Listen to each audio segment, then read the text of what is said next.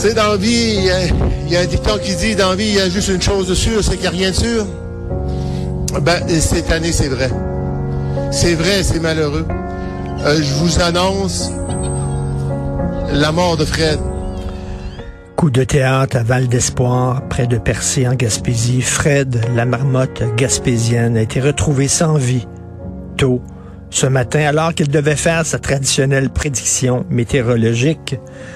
Et les marmottes sont en consensus. L'hiver va continuer. On en parle avec euh, l'excellent Patrick de Bellefeuille, présentateur météo que vous connaissez bien chez Météo Média, expert en changement climatique. Euh, Patrick, est-ce que euh, tu es en deuil aujourd'hui? vous savez qu'en plus, quand Météo Média est né il y a de ça 35 ans, le réseau anglais qui est maintenant à Toronto était à Montréal avec nous. Et c'est le surnom que les anglophones m'ont donné parce qu'ils trouvaient que j'avais euh, l'énergie d'une marmotte. Alors, ils trouvaient ça drôle aussi de m'appeler The Marmotte. Alors euh, oui, bien évidemment, un membre de la famille. mais, mais, mais, Patrick, est-ce qu'il y avait une, une base scientifique à ça? Est-ce que effectivement, euh, c'est vrai que quand les marmottes, je sais pas, peuvent prédire la longueur de l'hiver ou c'est seulement du folklore et une légende? Là? J'ai été obligé de dire que c'est du folklore. Vous imaginez mon patron s'il m'entendait dire que la marmotte est meilleure que moi pour prédire, euh, je pense que ce serait pas tellement bon pour mes, finances futures. Euh, mais euh, oui, évidemment, c'est du folklore. C'est du folklore, ça remonte quand même relativement assez loin. Ça remonte même en Europe. En fait, il y en a qui parlent même jusqu'aux Romains. En fait, c'était pas tout à fait comme ça dans ce temps-là. C'est-à-dire qu'en Europe, avant qu'on colonise l'Amérique du Nord, on utilisait soit un loup, soit un ours, soit un hérisson pour l'Irlande, et on surveillait ces animaux qui hibernent l'hiver et on attendait qu'ils sortent, puis là, on regardait comment ils agissaient pour savoir, parce qu'on disait qu'eux savaient probablement plus comment le climat allait se, euh, développer au courant des prochaines semaines que euh, les, habitants du Moyen Âge. Quand on a déménagé en Amérique du Nord, quand on a colonisé l'Amérique du Nord, il y a les peuples, on pense que c'est les Allemands d'ailleurs, qui ont amené cette culture-là en Pennsylvanie l'animal qu'ils ont trouvé qui était abondant et facile sans nécessairement être obligé de les faire guiler un ours, c'était une marmotte.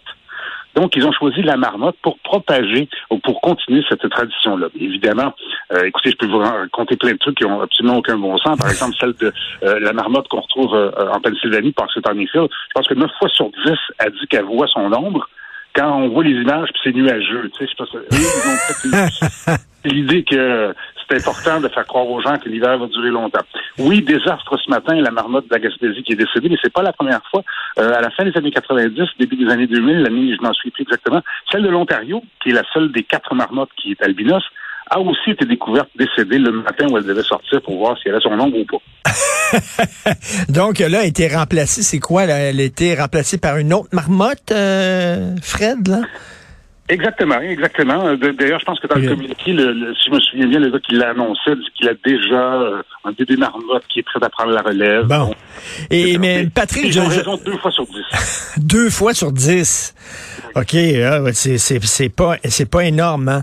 Euh, Patrick, je dois lever euh, mon chapeau parce que des fois, euh, tu sais, c'est certain que quand la météo, les météorologues se trompent, c'est certain qu'on aime ça dire ça en disant ah ils se sont trompés. Sauf que quand il faut le dire aussi quand ils ont raison. Alors Patrick de Bellefeuille, les météorologues comme vous, vous l'avez probablement fait. J'ai entendu cet automne, on nous a dit l'hiver qui s'en vient va être très très neigeux.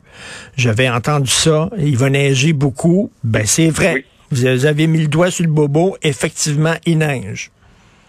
C'est vrai qu'on a plus de neige que la moyenne euh, ici, chez, chez en tout cas pour Montréal.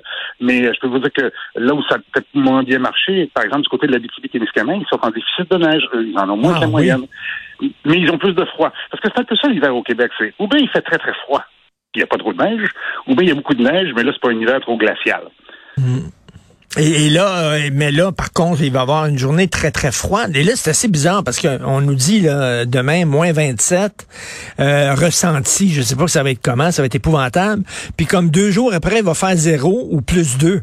C'est quoi ces montagnes russes-là? Ça, c'est en effet assez particulier. Parce qu'en général, quand on trouve de l'air qui est si froid que ça, donc des températures entre moins 25 et moins 30, c'est un air dont les, molécules sont très, très collées ensemble. L'air est très lourd, il est très dense. Il s'écrase au sol un peu comme la forme d'un bol de céréales à l'envers.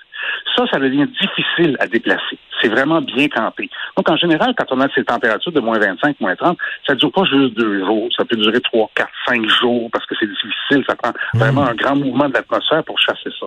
Et là, euh, il semblerait que, selon les modèles, une dépression qui va arriver de l'ouest va provoquer ce mouvement qui va chasser le bol un petit peu plus vers le nord. Donc, oui, c'est particulier d'avoir un, coup de froid comme ça et de se retrouver avec un peu de douceur. C'est pas exceptionnel. C'est sûr qu'on s'en rappelle assez facilement. Mais je pense que ce qu'il faut surtout noter, c'est le fait qu'il se pourrait que euh, dans la région de Montréal, euh, samedi matin, euh, et vendredi matin, excusez-moi, et samedi matin, on se réveille à moins 30. On n'a pas vu moins 30 à Montréal depuis 1994, depuis janvier 1994. Donc ça aussi, le fait que ça revient de moins en moins les moins 30, c'est peut-être une signe, en fait, c'est sûrement un signe du changement climatique. Ben oui, tout à fait. Et euh, ben merci. Et Patrick de Bellefeuille, quand vous sortez de chez vous le matin euh, pour aller travailler, est-ce que vous voyez votre ombre? Euh, préférablement, oui. Et selon vous, est-ce qu'on va avoir, euh, est-ce qu'on en a encore pour longtemps l'hiver? Est-ce que euh, le printemps va être tardif ou hâtif?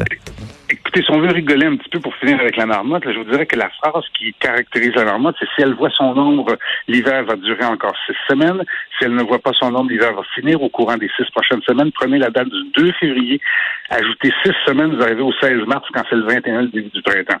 Donc, euh, c'est quelque chose de logique. Nous, on pense que euh, on a encore la disponibilité d'air froid dans le nord du Québec, du côté de la baie du Son, du côté de la, euh, du côté des territoires du Nord-Ouest, qui peut encore glisser chez nous. L'épisode sera de courte durée, mais il reste pas très très loin.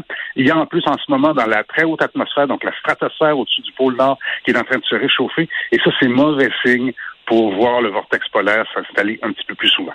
Ben, merci beaucoup, euh, Monsieur Patrick de Bellefeuille. Toujours un plaisir de vous parler, présentateur météo chez Météo Média, expert en changement climatique. Bonne journée. Merci. Merci, vous aussi.